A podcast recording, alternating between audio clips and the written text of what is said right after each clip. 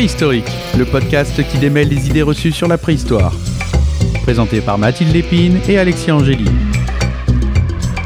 Animé par TMDJC.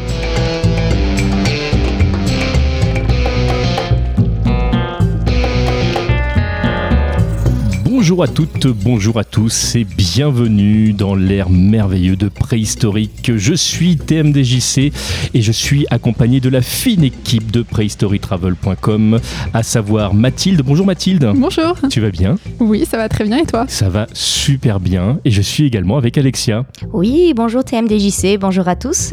Comment vas-tu? Bah super bien, on a un grand soleil, ça ne peut que bien aller. Ça, brise le, quatrième mur. Nous sommes, on enregistre au moment, euh, c'est quasiment l'été, on peut le dire. oui, oui. En tout cas, si ce n'est l'été euh, sur le calendrier, c'est l'été euh, en, plein, en plein cagnard. Effectivement, il fait, il fait très chaud euh, au moment de l'en- de l'enregistrement de cette émission. Et, euh, mais le, le sujet qui va nous intéresser, quelque part, euh, est tout aussi chaud.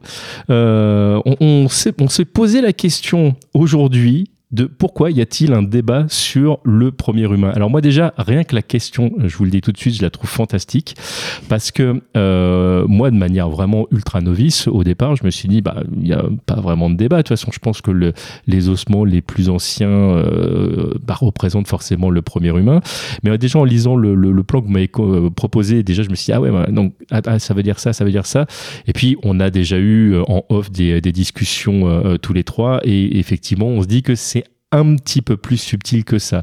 Alors déjà, la question que j'ai envie de, vous poser là tout de suite, euh, comment vous, vous êtes approprié euh, ce sujet? Qu'est-ce qui fait que vous soyez parti là-dessus? Euh, bah, c'est un, sujet qui anime la communauté scientifique, c'est un sujet qui, pendant qu'on faisait nos études, animait nos cœurs, hein, pour être un petit peu poétique. C'est vrai que quand on parle d'humain, déjà, on se rend compte que bah, dès qu'on touche à nous, les débats sont un petit peu plus houleux. Euh, C'est un peu mon impression. hein. Ouais, ouais, ouais. C'est, soyons très sincères. euh, dès qu'on parle d'humain, de ce qu'est un humain, bah évidemment, il y a aussi l'envie pour les chercheurs d'avoir trouvé ce entre guillemets premier humain. On retrouvera, on, on- on reviendra là-dessus plus tard. Mais euh, voilà, il y a ce, euh, voilà, qu'est-ce qu'un humain Euh, Qui est le premier humain Depuis quand il y a des humains? Bon bah, c'est des questions euh, un peu anthropocentrées, mais qui euh, néanmoins euh, animent les débats, puisque euh, toute leur importance est, derrière de savoir voilà d'où on vient. C'est tout simplement ça, je crois. Oui, bah, c'est une quête qui est quasi ontologique hein, pour nous, euh, savoir euh, d'où nous venons. et effectivement, c'est une question qui est très chaude dans l'actualité scientifique. Encore cette année, il y a eu des débats qui ont été relancés sur, sur cette question. Donc oui, c'est peut-être aussi pour ça qu'on avait un petit peu envie d'en parler. Oui, puis sur nos réseaux sociaux, euh, c'est des questions qui reviennent très fréquemment. Euh, souvent, ce qui est inclus dans humain, c'est euh, globalement Néandertal et Homo sapiens. De temps en temps, il y en a certains qui nous parlent un peu d'Erectus, éventuellement d'Australopithèque, mais en fait, on voulait montrer que bah, le premier humain est certainement beaucoup plus ancien que ça aussi.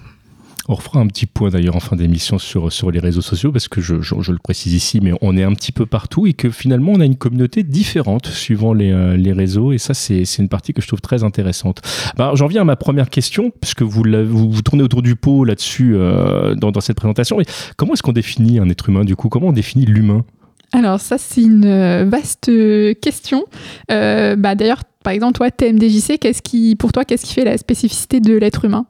Ah là là, ça c'est effectivement une très bonne question. Alors j'aurais envie de te dire, j'ai envie de te dire que ce qui pour moi définit euh, l'être humain sur euh, l'aspect physique, on l'a plus ou moins évoqué lors des, des premières émissions, ça va être effectivement le fait d'avoir par exemple un, un pouce préhensible, ça va être le fait d'être dans une stature bipède, ça va être le fait d'avoir relativement peu de poils par rapport euh, aux autres euh, animaux. Euh, euh, ça va être la, des formes de visage, ça va être une taille, etc. Donc là-dessus, puis quelque part aussi no- notre faculté de, de pouvoir résoudre des problématiques qui nous sont qui nous sont posées, où on a quand même ce trait de caractère dans l'ensemble d'être capable de, de réfléchir.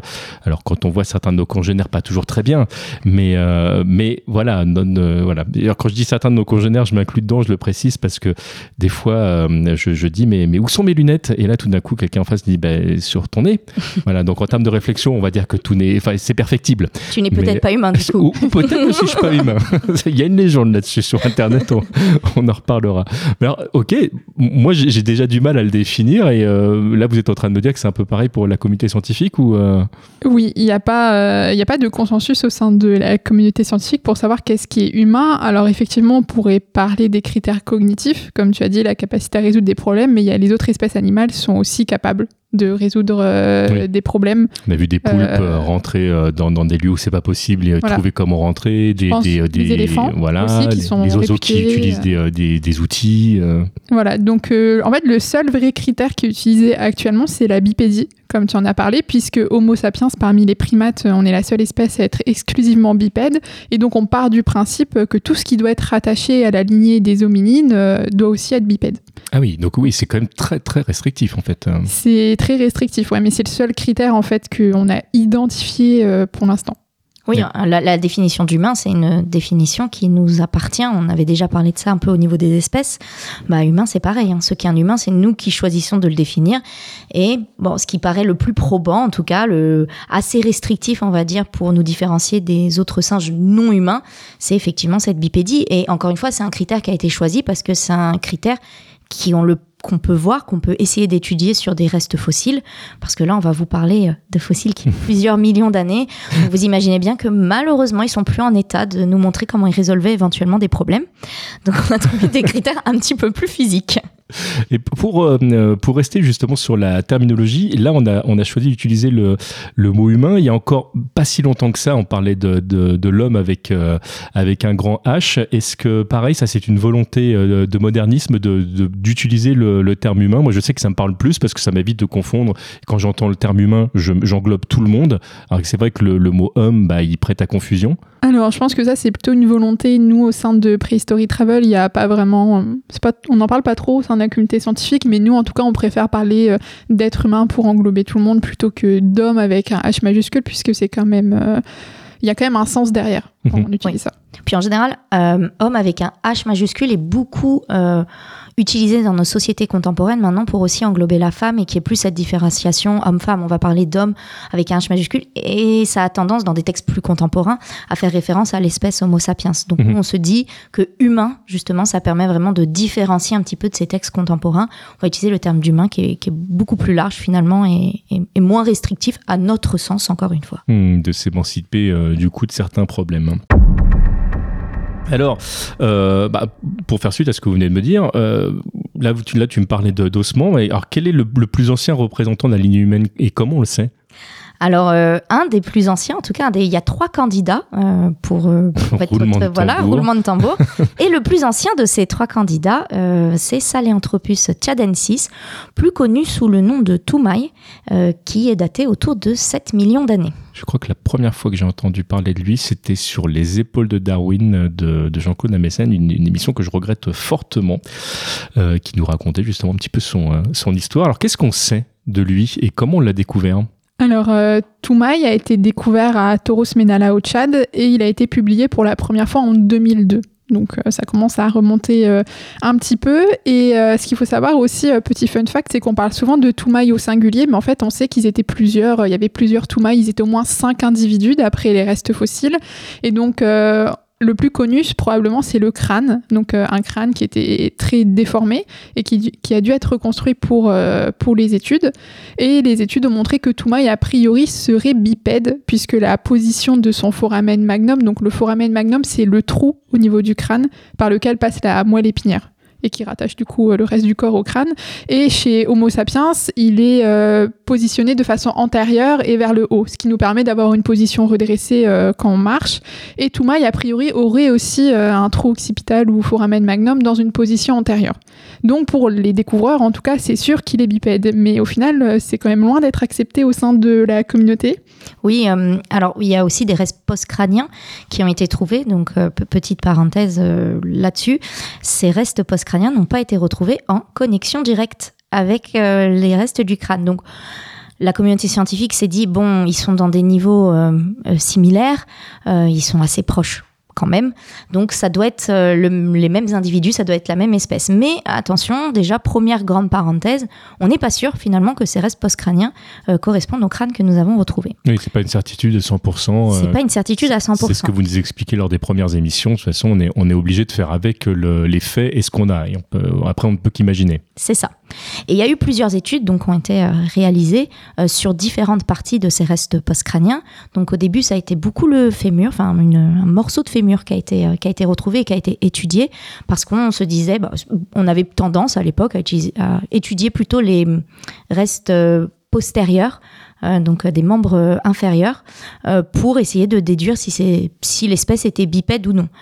Par la suite, on va voir qu'il y a d'autres critères, caractères plutôt, qui vont être étudiés au niveau des membres antérieurs. On va se rendre compte que bah, c'est aussi intéressant. On peut avoir euh, plusieurs bipédies finalement. Donc, même si sur le fémur, on voit qu'il y a des capacités de bipédie, ça n'exclut pas euh, le fait d'avoir euh, d'autres moyens de locomotion aussi euh, au niveau des, des bras. On en avait parlé dans le podcast d'ailleurs sur fait, oui. Lucie, qui, bah voilà, c'était pareil, ces membres postérieurs qui avaient d'abord été étudiés. Et quand on avait étudié les membres euh, antérieurs, on s'était rendu compte que bah, finalement, elle était aussi capable d'arboricolie. Bah, on a une. Euh, une histoire un peu similaire avec euh, Toumaï, où en étudiant euh, les autres euh, parties, on s'est rendu compte qu'il n'était probablement pas uniquement bipède. Oui, mais d'ailleurs, pour certains chercheurs, même, il n'est pas bipède du, coup, du tout, puisque en 2020, le débat a été relancé avec un article qui a étudié pour la première fois le, le fragment de fémur qui a été retrouvé. Et pour lui, ce n'est absolument pas un fémur dominine. Ça ressemble beaucoup plus à un fémur de chimpanzé. Donc pour cet article, c'est sûr que c'est pas un hominine. 2021 et 2022, de nouveaux articles réétudient ce même fragment de fémur et disent si, si, il y a bien des critères qui montrent euh, qu'il était bipède occasionnel, mais effectivement, il aurait aussi été arboricole. Et en 2023, là, il y a quelques semaines, c'est très récent, c'est peut-être le coup de grâce euh, pour Toumaï, un article qui montrerait qu'en fait, il serait plutôt un knuckle walker. Donc, euh, le knuckle walking, c'est quand on se déplace, par exemple, comme les chimpanzés au gorille, en Oui. prenant appui sur euh, les phalanges des mains avec le poing serré. Et d'après les études des restes, cette fois-ci des membres supérieurs, Toumaï euh, aurait pratiqué le knuckle walking de façon euh, assez significative. Donc, Donc ce serait son mode de, de déplacement principal. Ouais, voilà. Donc là, il sortirait carrément euh, des hominines également une nouvelle fois. Donc euh, Touma, il est un petit peu sur euh, la sellette euh, depuis quelques années. D'accord. Donc là, là, au vu des critères que vous m'exprimiez tout à l'heure, si jamais ça se vérifie, du coup, il ne sera plus considéré comme un humain. Oui, Ouais, c'est ça, non. C'est ça. Voilà. Il Alors, serait exclu. alors, si lui, il est exclu, c'est qui le, le deuxième de la, de la liste? Alors le deuxième euh, qui est proposé, c'est Aurorine tugenensis, qui lui est daté à 6 millions d'années, donc euh, on, est, on est un petit peu plus récent. Il a été découvert euh, à Tugan Hills au Kenya. et a été publié pour la première fois en 2001. Et ce sont trois restes fémoraux, donc deux fémurs, qui ont été retrouvés. Ça, c'est quand même ça, c'est le, le côté très positif quand finalement on retrouve un morceau de- des membres antérieurs, parce que c'est ce qui permet finalement de, de savoir en termes de densité euh, osseuse, par exemple, ce genre de choses, euh, bah, si oui ou non ils sont proches de nous ou pas. Ça, c'est un truc que je trouve extraordinaire auquel je n'aurais pas du tout pensé avant de. Et Dans les fémurs, on les adore en paléanthropologie. Je pense que c'est un des os euh, qui vraiment dit beaucoup de choses sur les modes de locomotion. Moi, c'est mon os préféré, par exemple. Oui, j'allais dire. sais qu'on n'est euh, pas d'accord non, on n'est pas d'accord. Moi, j'ai j'ai une petite préférence euh, pour, le radius. euh, voilà. Euh, et donc, je tenais à dire que les membres antérieurs permettaient aussi de voir beaucoup d'adaptations au niveau de la locomotion, notamment l'arboricolie. On le voit bien grâce à l'articulation des membres antérieurs. Voilà. Mais c'est un débat entre Mathilde et moi. on vous le Mais passera non, mais pour c'est cette bien. fois-ci. c'est bien parce que du coup, mê- même au sein de préhistorique, nous avons, euh, nous avons du débat. Moi, je, je, je prends avec plaisir. Donc, euh, on, on a parlé donc des, des, des deux, des deux prétendants. C'est- c'est- tout à l'heure, tu, tu me parlais éventuellement d'un troisième. mais J'aimerais bien que tu nous en parles euh, si, euh, si jamais on, on reste là. Je- donc, si- par, euh, par déduction, j'imagine que c'est encore un peu plus proche de nous, plus récent. Oui, magnifique capacité euh, cognitive. Tu Voilà, es finalement humain. Je n'ai pas trouvé mes lunettes, mais ça, ça je l'ai compris.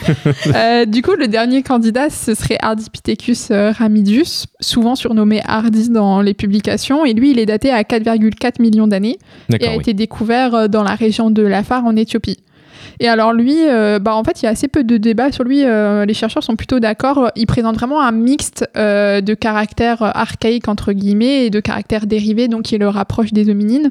Notamment, son bassin est un peu intermédiaire entre celui des grands singes et celui des hominines. D'accord. Donc, a priori, il aurait été capable de bipédie occasionnelle, ça aurait été dans ses capacités, mais il était quand même euh, fortement arboricole, ses membres supérieurs le montrent. Il avait des phalanges de mains qui étaient longues et courbées, donc euh, pour euh, attraper les branches, et aussi la proportion de ses membres, en fait, était ses membres antérieure et postérieure est à peu près de même longueur, alors que par exemple chez les hominines, nous on a nos membres postérieurs qui, ont, Qui sont plus importants en proportion. Donc euh, lui, il serait vraiment euh, intermédiaire euh, là-dessus. Donc est-ce qu'il appartient vraiment aux hominines ou pas, ou est-ce qu'au contraire il est cette forme intermédiaire entre la lignée des chimpanzés et la nôtre? Ça, c'est aussi des questions qui devront être résolues, je pense. Mm. Oui, et puis ce qui est intéressant avec euh, euh, ce genre, donc euh, Ardipithecus et plus spécifiquement l'espèce euh, Ramidus, c'est qu'on a beaucoup euh, de, de, de spécimens, de, de morceaux osseux qui ont été retrouvés. Donc euh, contrairement à, Contrairement à. Aurorine ou à Ceanthropus chadensis, on est un petit peu plus limité sur les restes. On a quand même une très bonne vision, euh, je pense on peut le dire, euh, de, la locomotion. quoi. C'est 110 spécimens qui ont été Ah retrouvés. oui. C'est énorme. Ah oui, oui, c'est Pour ces énorme. périodes-là, c'est énorme. C'est Bah, énorme. c'est un peu comme ce qu'on disait pour Lucie la dernière fois. euh, c'est une chance d'avoir Ouais. retrouvé. euh, Et, euh, de- mais alors je, je pose, je fais une petite parenthèse là-dessus, mais euh, on les a retrouvés dans, dans, dans quelles conditions qui, euh, Enfin, comment ça se fait qu'on ait trouvé autant de autant d'ossements? Alors là, euh, je pense que c'est la chance de tomber sur Ouais. un gisement. euh, Par, euh, ouais, exceptionnellement, ils ont été extrêmement bien Ah, je, conservés. suis, je suis soufflé. Et ouais, c'est beaucoup, pour, bah, pour, surtout pour 4,4 millions d'années. Donc, euh, c'est pour ça aussi que nous, on pense qu'il y a moins de débats parce que bah, il y a plus de restes à étudier. Donc, ça donne quand même un tableau plus complet quand on n'a que trois fragments de fémur pour Aurine. Oui, euh, oui, parce que tu, tu, tu le redis ici, voilà. je le reprécise pour nos auditeurs et nos auditrices, mais le, le, il est clair que euh, quand on a peu de matière, on est obligé d'extrapoler, alors que là, effectivement, c'est plus facile euh, quand on a beaucoup Oui. de matière de, de, enfin, de déduire euh, des, des choses. Puis voilà, on a, on est, on a cette capacité aujourd'hui bah, à pouvoir s'appuyer sur quand même pas mal d'études qui ont été faites avant, donc ça, simplifie cette, euh, cette partie-là. Merci beaucoup pour cette précision. Euh, alors, Ok, moi j'ai mes représentants euh, de, de la ligne humaine. Je, je, comprends dans ce que vous êtes en train de me dire qu'il n'y a rien d'établi. parce que, là, on est toujours en, en pleine discussion, même si certains sont clairement sur la sellette au moment où, où on se parle. Mais bon, du coup, la question que j'ai envie de vous poser, c'est quelles sont les caractéristiques qui, qui permettent justement de rattacher ces, ces, groupes-là aux, aux caractéristiques humaines Alors c'est compliqué. Déjà, je pense qu'il faudrait rappeler que on a peu de restes du coup pour euh, ces trois candidats comme on l'a parlé, mais surtout on n'a pas les mêmes. Et ça, c'est aussi une des difficultés. C'est difficile de comparer Ardipithecus avec Aurorine et Toumaï, puisque pour Toumaï on a un crâne, Aurorine on a des fémurs, et Ardipithecus généralement on discute sa bipédie par rapport à son bassin et à sa phalange de pied. Et donc comparer ces trois spécimens entre eux alors qu'on discute de choses différentes, c'est difficile. Et en fait, les chercheurs n'arrivent pas à se mettre d'accord parce que bah oui, peut-être que Toumaï a un crâne qui indique la bipédie, mais Aurorine, on n'en sait rien. Et enfin, du coup, ça complique euh, beaucoup les débats. Oui, et puis au-delà de ça, euh, aujourd'hui, on, on essaye de parler des humains au sein des singes pour les différencier des singes non humains. Mais les fossiles, les restes fossiles des ancêtres potentiels des chimpanzés, des gorilles, etc., donc des grands singes non humains, euh, bah, sont très, très, très, très rares. On n'arrive pas, on les a pas encore trouvés. Alors, il y a plusieurs raisons à ça, notamment les problèmes de conservation. On est dans des climats, en général, les singes, euh, des climats tropicaux, euh, avec des grandes forêts. Donc, euh, aller creuser en archéologie là où il y a de la grosse forêt, c'est un petit peu plus compliqué et il est probable que les fossiles de, ces ancêtres soient là. Donc, c'est difficile aujourd'hui de dire, bah, ça, ça a plus une orientation de singe humain ou ça, ça a plus une orientation de singe non humain, quand finalement, on ne retrouve pas pour le moment on- très peu, très très peu de, fossiles de dans ce qui correspond aux ancêtres des grands singes non humains. C'est- c'est- je disais que là, ce que tu viens de dire, pareil, c'est une révolution dans ma tête parce que je n'avais jamais juste euh, fait l'effort de réfléchir, me dire, bah oui, forcément, on, a dû retrouver euh, des ossements de, grands singes. et non, là, effectivement, le, alors, faire cette différence, euh, ça, devient, euh, ça devient beaucoup plus compliqué. Moi, la, question qui, euh, euh, qui me vient là, parce que même en plus, Alexa, tu, nous dis, euh, bah oui, c'est plus compliqué d'aller creuser dans, la forêt, c'est certain, mais même en termes de, conservation, j'imagine que quand un ossement, ils prennent un arbre, etc., l'arbre se nourrit de, ce qu'il de ce qu'il trouve, donc même en termes de qualité d'ossement, ce serait peut-être pas la même chose que, ou je dis une bêtise peut-être. Non, le- non, le, Non, le- le c'est- climat Oui. tropical, on le sait, hein, ça, plus il fait chaud, euh, moins bien ça se conserve. Là, on- L'humidité aussi. L'humidité, joue beaucoup. ouais, joue Ça abîme beaucoup. ouais. aussi beaucoup. hein. Ça abîme. Donc, euh, même si on allait creuser ces forêts, alors je ne suis pas pour la déforestation, je tiens à le dire qu'on ne déforme pas mes propos, mais même si on allait massacrer ces forêts-là qu'on n'a pas encore massacrées, euh, bah, il y a peut-être rien en dessous à trouver, en fait, il y a peut-être plus rien de conservé. Bon, bah maintenant que c'est fait, on va faire un parking. Hein, parce que- Voilà, c'est ça.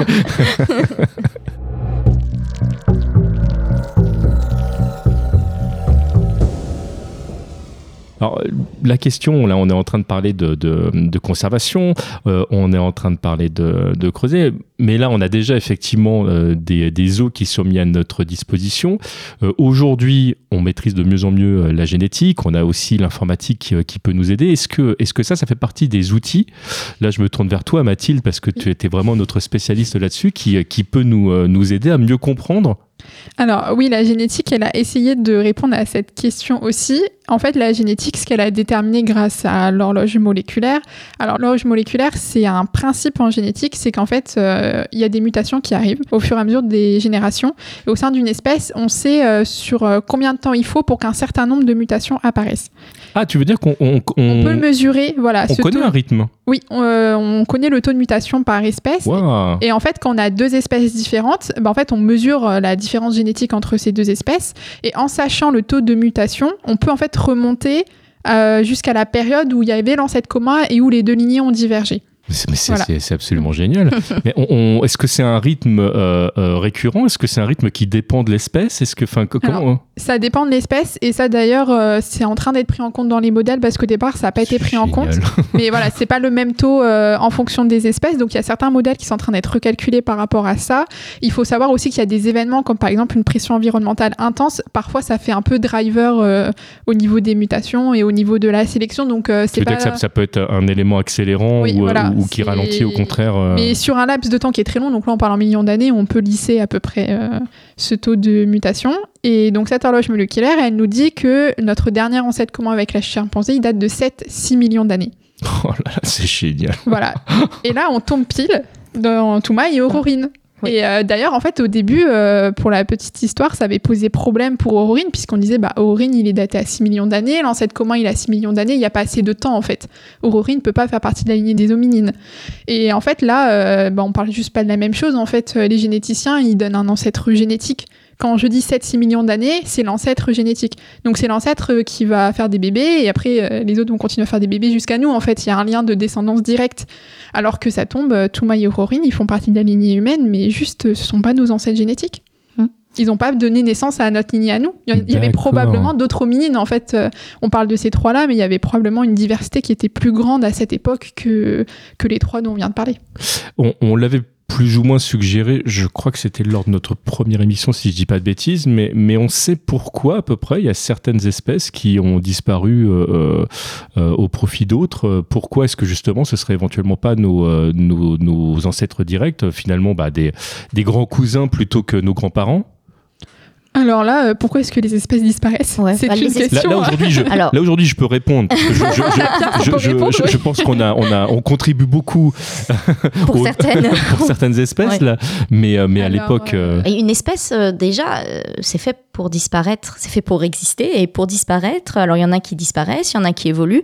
Ça, c'est un cycle, on va dire, normal d'une espèce. oui, là, tu, tu nous rappelles que la mort fait partie de la vie. C'est ça, fait, ouais. désolé. Non, non, mais euh, tu as raison de le faire. À préciser, parfois on parle de disparition d'espèces, juste elle a évolué. Voilà, c'est ça. Elle est passée à un autre stade. euh, c'est- une autre espèce qui est apparue à partir d'une autre, mais euh, bah, je pense après il y a des C'est facteurs l'évolution des environnementaux. Pokémon. Ouais. Non, mais voilà, il y a plein de facteurs qui, Et- peuvent, euh, qui peuvent jouer. environnementaux. Par exemple, un événement, euh, par exemple l'extinction des dinosaures était a priori liée à une, euh, à une cause environnementale. Il y a des facteurs génétiques aussi qui Mhm. peuvent jouer. Là, je pense par exemple à l'homme de Néandertal, où on sait qu'il y avait une très faible diversité génétique dans les populations néandertaliennes vers qu'à- entre 50 et 40 000 ans au Mhm. moment de son extinction. Et ça, euh, peu de diversité génétique, ça fait de la consanguinité, l'espèce n'arrive pas à se renouveler, il n'y a plus de mutation, la sélection peut plus avoir lieu. euh, C'est une espèce qui est en train de mourir. Donc, euh, D'accord. Donc le- la mutation, elle est aussi liée à la diversité euh, du matériel génétique que tu vas que tu vas Ah bah, induire. euh, Ah bah, les mutations, c'est la base de la diversité génétique. Ah oui. S'il y a plus de mutations au sein d'une espèce, il y a plus de diversité génétique et donc potentiellement quand les conditions du milieu changent, l'espèce n'est plus capable de s'adapter. Et ça, une espèce qui n'est pas capable de s'adapter, euh, qui n'a plus de diversité, c'est une espèce qui, qui meurt. Coucou Ouais. Homo sapiens, on espère que tu vas arriver à t'adapter à ce que tu es en train de faire. Suspense. Ouais. bah, ça dépend à qui tu poses la question. Il y a des gens qui sont très très confiants euh, et- pendant qu'ils sont en train de, de remplir leur piscine. Euh, je, je ferme cette parenthèse. Euh, bah, écoute, bah, déjà, t'as- t'as- tu- moi, tu as, répondu à la question. Alors, moi, là, sur la génétique, j'ai une fois de plus euh, euh, appris plein plein de choses et, euh, et le fait qu'on ait vraiment ce principe d'horloge moléculaire, je, trouve ça euh, magique. Alors, depuis quand euh, est-ce qu'on recherche l'ancêtre de, de, de l'être humain de parce que c'est pareil, euh, quand tu regardes les premiers bouquins de- d'histoire, si tu remontes même à- de manière antérieure à Darwin, enfin tu vois qu'on a quand même toujours été euh, euh, curieux euh, de nos origines, au point même d'en inventer parfois des, histoires assez alambiquées. Mais euh, qu'est-ce qui fait que tout d'un coup, en fait, on, se soit pris de passion euh, pour ça? Bah, tu, tu l'as cité en fait, euh, c'est la publication euh, de Darwin en 1859 de l'origine des espèces, où d'un seul coup on va se dire, bah, si tout le monde a évolué et que nous aussi, bah, on va peut-être pouvoir euh, retrouver des, des traces de ça. Donc il y a Eugène Dubois qui s'est épris de cette question et qui a décidé donc de partir faire une immense fouille en Indonésie sur le site de Trinil. Au et, euh, 19e siècle. au 19e siècle, ouais, c'était, on était, euh, ouais, au 19e siècle, enfin, fin plutôt Fin. 19e. Et euh, il a découvert en 1891 euh, un, des restes fossiles euh, d'une espèce qu'il a appelée à l'époque Pithecanthropus erectus. et qui est en fait le, le premier reste fossile de dominine qui a été retrouvé. Et puis bah, à partir de là, on, on déroule la pelote de laine, on va dire, et on a commencé à se dire, bah oui, bah, si ça existe, il doit en avoir d'autres. euh, on va rechercher tout ça. Puis après, on a voulu essayer de classifier tout ça euh, au sein de l'Union humaine. Et puis bah, aujourd'hui, on arrive sur le podcast de préhistorique euh, qui essaie encore de démêler tout ça euh, aussi. Là, voilà. tu nous, tu nous comptes quand même une histoire d'une personne qui se dit tiens, ça serait quand même pas mal que j'aille fouiller, euh, voir si je trouve quelque chose et qui trouve quelque chose quand même. Alors ça, C'est- c'est assez exceptionnel en Ouais. paléanthropologie Ouais. d'avoir quelqu'un qui dit je vais aller trouver ça, je le trouve. Oui, parce que là, moi, tu, tu peux. En fait, là, c'est pour moi le, c'est, euh, le scénario d'un film, en fait. Ah oui, le- oui, oui, oui, clairement. enfin, C'est ça. Bah, il était médecin hollandais, il est parti en Indonésie parce que c'était une colonie hollandaise. Hollandaise. À l'époque, il, oui, il est arrivé sur le site de Trinil et chance incroyable, chance ou intuition. Là, franchement, je sais pas. Je Pour sais le coup, c'est c'est C'est incroyable. ouais. Surtout cette cette espèce, on la retrouve principalement en Asie. Bah, Mhm. Pithecanthropus erectus qui va devenir Homo Homo erectus euh, par la suite. Mais c'était pas le seul. hein. Il y avait un autre fervent adepte de Darwin, Ernest Haeckel, qui était un biologiste allemand, qui lui euh, a même euh, donné le nom euh, à cet ancêtre commun à l'époque qu'on appelait chaînon manquant, avant même qu'il soit découvert. Il avait décidé que ça existait et il a dit bon bah voilà. Il en avait fait une représentation, alors qu'il était Oui. complètement fausse. Euh, je crois qu'il avait appelé Pithecanthropus euh, alalus. Allez, ah oui, à Quelque chose. Alalus, ouais. Et euh, voilà, il était persuadé que ça existait, donc c'était faux. Il lui avait pas attribué les bons caractères et tout. Et le chaînon manquant en soi n'existe pas. Mais voilà, à cette époque, il y avait quand même des gens qui étaient convaincus. Et ils, ont, ils avaient raison au final, puisqu'ils ont trouvé ce qu'ils cherchaient. On, en a parlé longtemps hein, du chaînon manquant. C'était, c'était le truc euh, qu'on entendait dans, dans les émissions pseudo-scientifiques de l'époque. Moi, je me souviens quand j'étais gamin que je regardais euh, euh, l'avenir du futur ou ce type d'émission-là, où on, on justement, bah, je me souviens d'une émission où ils nous ont passé la planète des singes et ils nous ont ensuite fait tout un débat sur le chaînon manquant et, et l'évolution de l'être humain. Alors évidemment, la plupart des choses qui étaient dites dans cette émission, on le sait aujourd'hui, sont fausses, mais avec les connaissances qu'on avait de l'époque et puis le côté vulgarisation, on va pas se leurrer. On- quand on essaye vraiment de simplifier, euh, des fois c'est pas toujours évident de de- d'expliquer des choses un peu compliquées. hein. Tout à l'heure tu parlais d'horloge moléculaire, ben ça c'est quand même des, des, des concepts qui sont pas forcément euh, euh, accessibles si on n'a pas un petit peu de bagage. C'était des vulgarisations qui étaient poussées à, à- à haut niveau et déjà effectivement à l'époque on parlait beaucoup de de ce type de choses. Alors je vais enfoncer une porte ouverte, mais je suppose que quand on arrive et euh, surtout à une époque où euh, où Dieu a tout créé et qu'on dit bah finalement peut-être j'ai une autre proposition à faire, ça n'a pas dû être simple quand même pour tous ces gens-là. Alors non, alors déjà il y avait quand même des personnes avant Darwin qui commençaient à chercher un petit peu euh, l'origine de l'homme, à mettre ça en question, mais effectivement ça a été euh, pas très mal accepté. En fait, Darwin a eu une assez mauvaise réception de ses travaux, alors surtout en France, c'est vraiment arrivé plusieurs années après, mais même euh, en France au Muséum national d'histoire naturelle, il faudra quand même attendre les années 1940-1950 Ce qui est fou. pour que la théorie de Darwin arrive quand même euh, et soit enseignée par les professeurs euh, du muséum. euh, donc à l'époque, c'était pas le même fonctionnement qu'aujourd'hui, mais il a fallu du temps quand même pour accepter cette idée que bah, l'homme a évolué, mais surtout que l'homme euh, descend du, enfin descend pas du singe, mais que l'homme est un singe et un primate. C'était Mhm. aussi cette idée-là qui Mhm. était euh, Oui. véhiculée. Bah, ce qui aujourd'hui qui fait toujours débat parce que l'on- on, entend encore aujourd'hui des, euh, des, des personnes qui ne, qui ne l'acceptent pas euh, et, et pour eux ce n'est pas ce n'est pas un fait établi. Euh, ça, ça rend la communication compliquée là-dessus, effectivement. Quand là, on arrive avec des, des études, des faits et que et qu'on confond. Ah, c'est une parenthèse que je, que je, me, je me permets de faire, mais euh, il est évident que chacun est libre d'avoir ses opinions et on, on, respecte les opinions de tout le monde, mais il faut pas confondre euh, une opinion et des faits. Ce sont vraiment deux, deux choses différentes et vous pouvez penser des, des choses, il n'y a pas de souci, mais quand effectivement après il y a des faits qui sont, qui sont établis, euh, c'est, ça devient plus compliqué de dire bah non, moi je préfère penser que ça. Là, c'est, on n'est plus dans la communication à ce moment-là. Je, ferme cette parenthèse.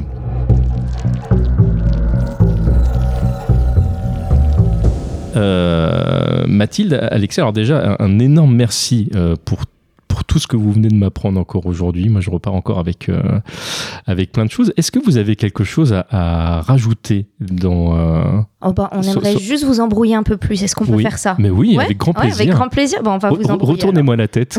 Retournez la tête de nos auditeurs et auditrices. Avec plaisir. Euh, en 2017, euh, il y a un autre genre qui a été publié qui s'appelle euh, Graeocopithecus. Désolée, je me suis entraînée pour le dire. Hein. Graeocopithecus, euh, qui a été euh, découvert, enfin qui est daté entre euh, ouais, 7 euh, millions 175 euh, d'années et 7,24 millions d'années, euh, qui a été découvert en Grèce en fait à Pyrgos Vassilicis. Euh, et certains chercheurs avanceraient que euh, il pourrait également éventuellement faire partie euh, des hominines, donc de la lignée humaine.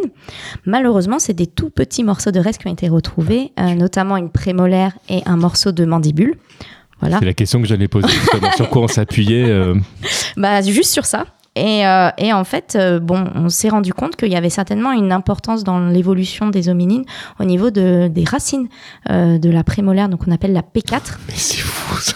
Ah bah oui, qui aurait, qui a- qui aurait joué de, de temps. En fait, c'est le nombre de, de, de racines. On a Tout une simplement. seule racine. Voilà, nous, on n'a qu'une seule racine sur Ce notre qui, ce qui- P4. ce qui donc n'est pas le cas, euh, vous êtes en train de me dire, des autres grands singes. Euh, non, non, c'est pas le cas des autres grands singes.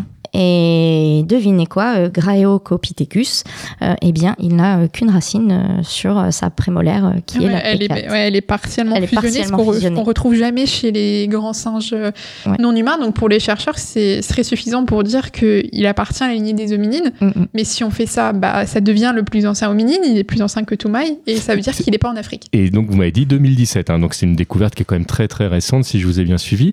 Et donc là, euh, si il, on l'a découvert en Grèce, donc c'est Oui. ce Alors, on l'a découvert en 1944, euh, mais effectivement, la publication qui, sur euh, cette, euh, possible affinité, euh, voilà, c'est 2017. D'accord.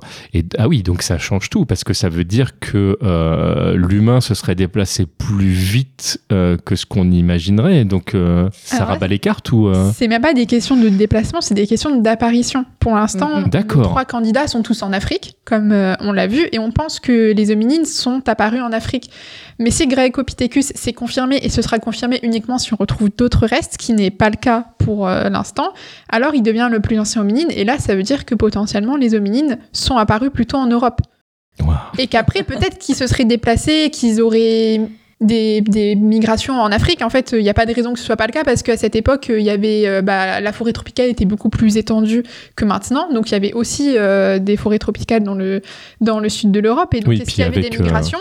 Est-ce qu'il y avait des phénomènes d'apparition séparés, donc de façon euh, presque concomitante, mais dans des endroits géographiques séparés? C'est ça redistribuerait pas, Pas mal de cartes, ouais. Ouais. Et donc cette fusion, ouais, c'est elle fusionnait à 47%. Et effectivement, chez les grands singes, euh, alors ça peut arriver euh, chez un individu, mais c'est très très très rare. Alors là, du coup, on ne peut pas faire une conclusion Bah là-dessus. Voilà. C'est ce que vous disiez, parce qu'on a, Et- on a pas assez de matériel. On, parlait tout à l'heure justement de- des faits ou pas. Voilà. En tout cas, on a cette information euh, qui, qui, qui nous donne à réfléchir. Mm. Euh, et je, je contextualise en disant effectivement que euh, à l'époque, les, il y avait, enfin, les continents étaient légèrement pas placés comme, comme ils le sont aujourd'hui, qu'il y a eu des phases de glaciation ou pas, et qu'effectivement, il est tout à fait possible qu'il y ait eu des déplacements là où aujourd'hui, on se dirait, bah non, ils peuvent pas traverser la mer ou ce genre de choses. Voilà, je, précise aux, personnes qui pourraient se, se poser la question. Donc, je vous confirme que vous venez de me retourner le, cerveau. Mais, une fois de plus, parce qu'on se dit, bah voilà, le, voilà ce qu'on a appris à l'école, voilà ce qu'on nous a dit. Et ça, par contre, c'est une petite remarque aussi que je me permets, mais je pense qu'on a tort d'enseigner euh, à l'école en disant voilà comment c'était, plutôt que de dire voilà comment on pense que c'était. Parce que c'est vrai qu'on nous demande d'apprendre par cœur des choses qui, quelques années après, s'avèrent être fausses. Et, euh, je pense qu'on ne fait pas assez participer euh, les élèves en, mode bah, toi, qu'est-ce que tu en penses? Comment est-ce que tu comprends ça? Plutôt que d'essayer d'imposer un schéma qu'on sait être en évolution constante. Voilà, là aussi, je, ferme ma petite parenthèse.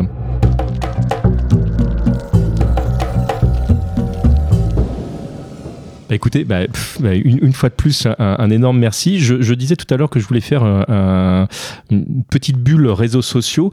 Euh, on est euh, disponible un petit peu partout puisque vous pouvez nous retrouver euh, sur Twitter, sur Facebook, sur TikTok et que en fonction des lieux, on voit que les réponses sont pas exactement les mêmes et que le public est pas exactement les mêmes. Donc, si le podcast que vous entendez là est, vraiment dédié aux gens qui ont le temps de se poser, de, de pouvoir nous écouter, bah, Prehistory Travel produit des, des courtes vidéos euh, avec, bon, on essaye de, de débunker euh, des idées reçues ou de faire des saviez-vous, etc. On fait ça également sur Instagram où là, ça va être des, des photos avec un petit texte. Donc, on, on, est un petit peu disponible partout. Si vous êtes fan du travail qu'on est en train de vous proposer là, bah, n'hésitez pas à vous abonner à gauche à droite parce que vous verrez que vous allez trouver euh, des contenus différents. Mathilde, Alexia, un énorme merci pour votre présence une fois de plus aujourd'hui.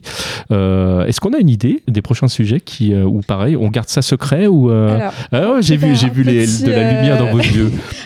alors c'est un sujet qui m'est cher. On va parler génétique dans le prochain podcast. Oui, ça va être un. J'ai bien fait de poser la question. Super intéressant, ouais, ouais, ouais. On dit au revoir à nos auditeurs et auditrices. Vous pouvez évidemment nous retrouver sur toutes les, bonnes applications de podcast, évidemment sur prehistorytravel.com où là où vous allez retrouver l'ensemble des podcasts, l'ensemble des vidéos, mais également des articles. Il y a plein de trucs à lire. Venez nous lire. Il y a voilà, il y a, il y a plein de choses. Puis si jamais vous avez envie de, voir euh, Mathilde et Alexia en vrai ou euh, de les faire venir pour pour parler, ben c'est possible. Le site vous le permet. Donc n'hésitez pas à venir nous voir. Nous on se donne rendez-vous très rapidement. A priori, dès le mois prochain, on sera, on sera là dans vos oreilles. Euh, vous pouvez nous faire des, des, retours à convenance, puisque vous pouvez nous écrire à l'adresse silex at prehistorytravel.com, mais également sur tous les réseaux sociaux. Hein. Là, on est en 2023, profitez-en. Et puis, ben voilà, on sera heureux de vous lire. Et même, je, tiens à le dire, si jamais il y a, y a une question ou, euh, ou une remarque qui est faite qui peut alimenter euh, un prochain sujet, évidemment, ce sera pris en compte. Hein. Le, Mathilde et Alexa me font des grands oui et de, de la tête en face, comme vous pouvez l'entendre. voilà, donc on s'en arrête là pour aujourd'hui. On vous dit à très très bientôt. Alexia, Mathilde, merci. Et puis, bah, à très vite. À bientôt. À bientôt. Nouvelles aventures.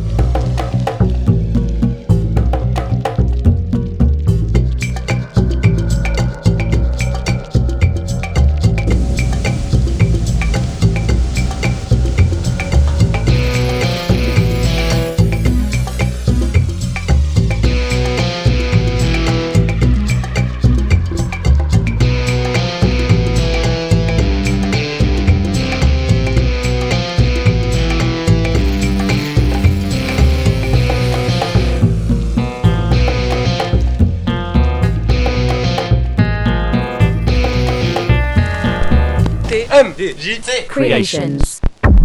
Prehistorytravel.com